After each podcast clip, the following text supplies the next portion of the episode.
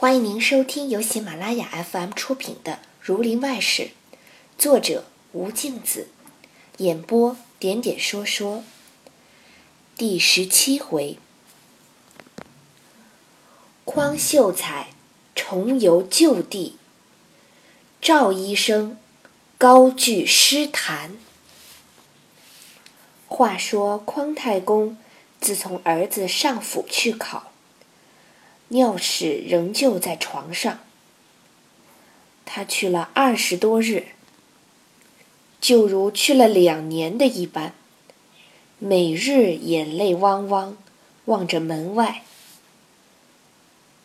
那日向他老奶奶说道：“第二个去了这些时，总不回来，不知他可有福气。”正着进一个学，这早晚我若死了，就不能看见他在跟前送终。说着，又哭了。老奶奶劝了一回，忽听门外一片声打的响，一个凶神的人赶着他大儿子打了来，说在集上赶集，占了他摆摊子的窝子。匡大又不服气，红着眼向那人乱叫。那人把匡大担子夺了下来，那些零零碎碎东西撒了一地，筐子都踢坏了。匡大要拉他见官，口里说道：“县主老爷现同我家老二相遇，我怕你吗？我同你回老爷去。”太公听得，忙叫他进来，吩咐道：“快不要如此！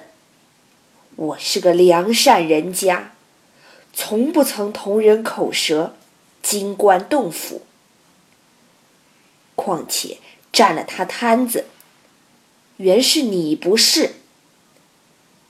央人替他好好说，不要吵闹，带来我不安。”他哪里肯听，气狠狠的又出去吵闹，吵得邻居都来围着看，也有拉的，也有劝的。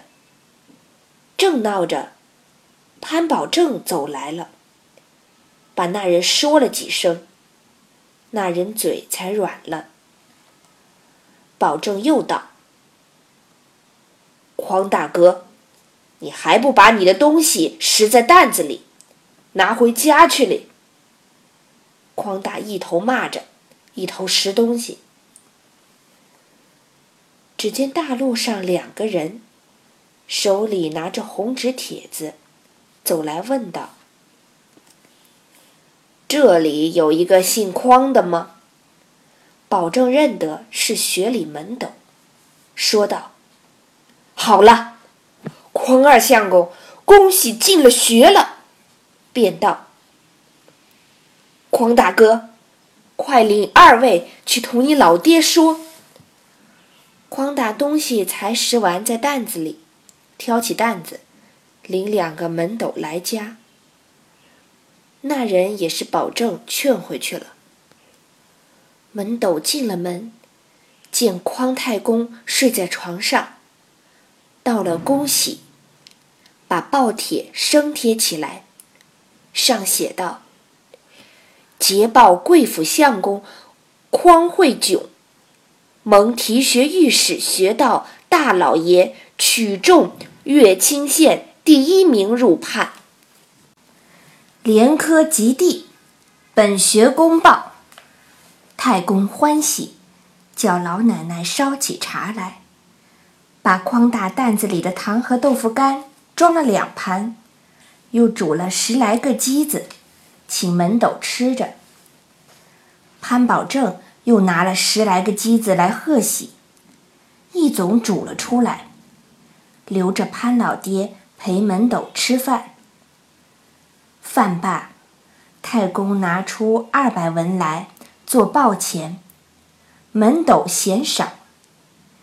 太公道：“我乃赤贫之人。”又遭了回路，小儿的事，老二未来。这些须当甚么？全为一茶之敬。潘老爹又收了一番，添了一百文，门斗去了。直到四五日后，匡超人送过宗师，才回家来，穿着衣襟，拜见父母。嫂子是因回路后，就住在娘家去了。此时只拜了哥哥。他哥见他中了个相公，比从前更加亲热些。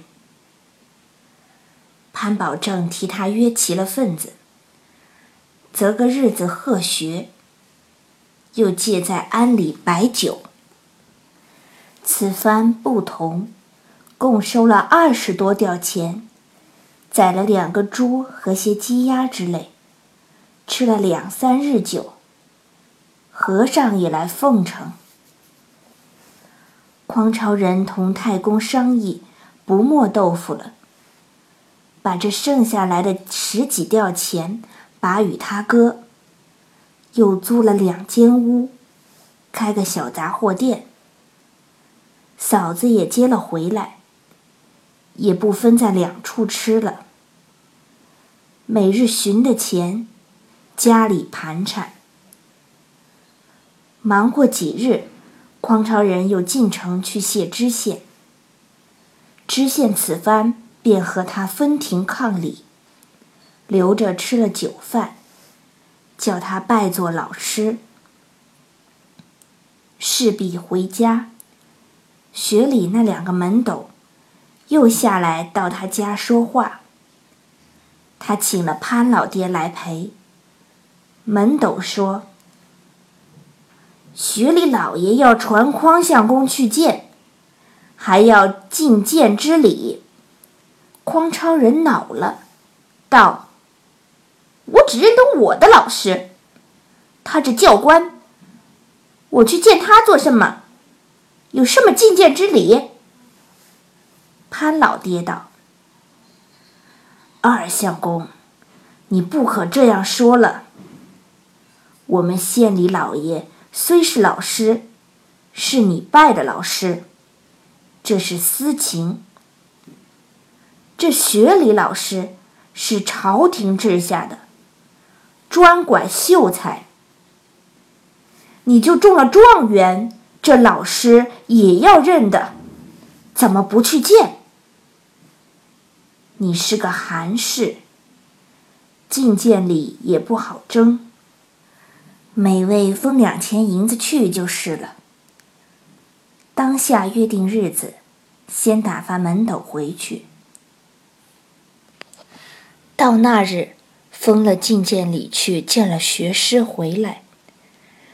太公又吩咐买个生礼到祖坟上去拜奠。那日上坟回来，太公觉得身体不大爽利，从此病一日重似一日，吃了药也再不得见效。饮食也渐渐少的不能吃了。匡朝人到处求神问卜，凶多吉少。童哥商议，把自己向日那几两本钱，替太公备后事。店里照旧不动。当下买了一具棺木。做了许多布衣，合着太公的头做了一顶方巾，预备停当。太公奄奄在床，一日昏聩的很，一日又觉得明白些。那日太公自知不济，叫两个儿子都到跟前，吩咐道。我这病犯的拙了，眼见得望天的日子远，入地的日子近。我一生是个无用的人，一块土也不曾丢给你们，两间房子都没有了。第二的侥幸进了一个学，将来读读书。会上进一层，也不可知。但功名到底是身外之物，德行是要紧的。我看你在孝弟上用心，即是难得。却又不可因后来日子略过的顺利些，就添出一肚子里的势利见识来，改变了小时的心事。我死之后，你一满了福，就积极的要寻一头亲事。总要穷人家的儿女，万不可贪图富贵，攀高结贵。你哥是个混账人，你要到底敬重他，和奉侍我的一样才是。兄弟两个。哭着听了，太公瞑目而视，阖家大哭起来。匡超人呼天抢地，一面安排装殓，因房屋扁窄，停放过了头七，将灵柩送在祖茔安葬。满庄的人都来吊孝送丧，两弟兄谢过了客。匡大照常开店，匡超人逢七便去坟上哭奠。您正在收听的是由喜马拉雅 FM 出品的《儒林外史》。那一日。正从坟上垫了回来，天色已黑。刚才到家，潘宝正走来，向他说道：“二相公，你可知道县里老爷坏了？今日为了温州府二太爷来摘了印去了。他是你老师，你也该进城去看看。”匡超人次日换了素服，进城去看。才走进城，哪晓得百姓要留着官，鸣锣罢市，围住了摘印的官，要夺回印信，把城门大白日关了，闹成一片。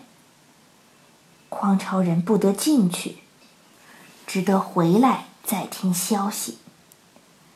第三日，听得省里委了安民的官来了，要拿为首的人。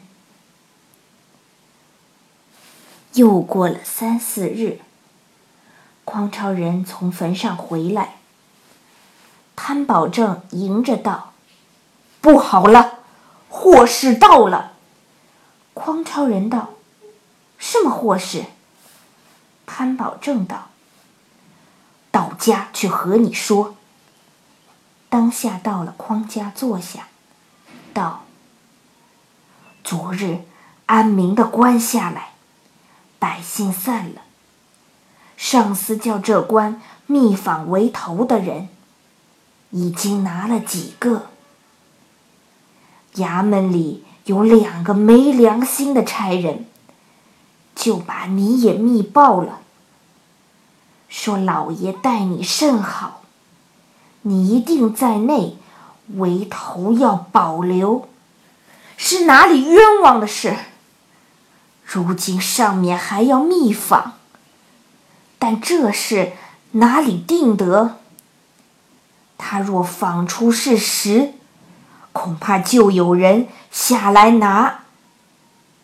依我的意思，你不如在外府去躲避些时，没有官事就罢；若有，我替你维持。匡超人惊得手慌脚忙，说道：“这是哪里晦气？多承老爹相爱，说信于我。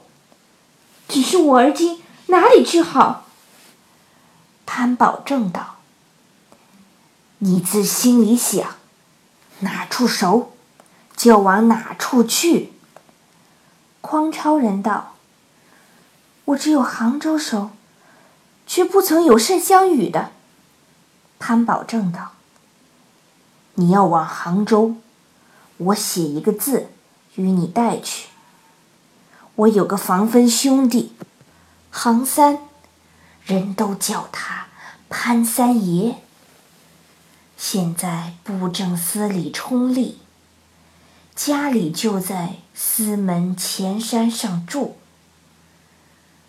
你去寻着了他。”凡事叫他照应。他是个极慷慨的人，不得错的。匡超人道：“既是如此，费老爹的心，写下书子，我今晚就走才好。”当下潘老爹一头写书，他一面嘱咐哥嫂家里事务。洒泪拜别母亲，拴束行李，藏了梳子，出门。潘老爹送上大路回去。匡超人背着行李，走了几天旱路，到温州搭船。那日没有便船，只得到饭店全宿。走进饭店，见里面点着灯。先有一个客人坐在一张桌子上，面前摆了一本书，在那里静静的看。匡超人看那人时，黄瘦面皮。稀稀的几根胡子，那人看书出神，又是个近视眼，不曾见有人进来。匡超人走到跟前，请叫了一声：“老客。”拱一拱手，那人才立起身来为礼，青绢直身。瓦楞帽子，像个生意人模样。两人叙礼坐下。匡超人问道：“客人贵乡尊姓？”那人道：“在下姓景，寒舍就在这五十里外。因有个小店在省城，如今往店里去。”因无便船，全在此住一夜。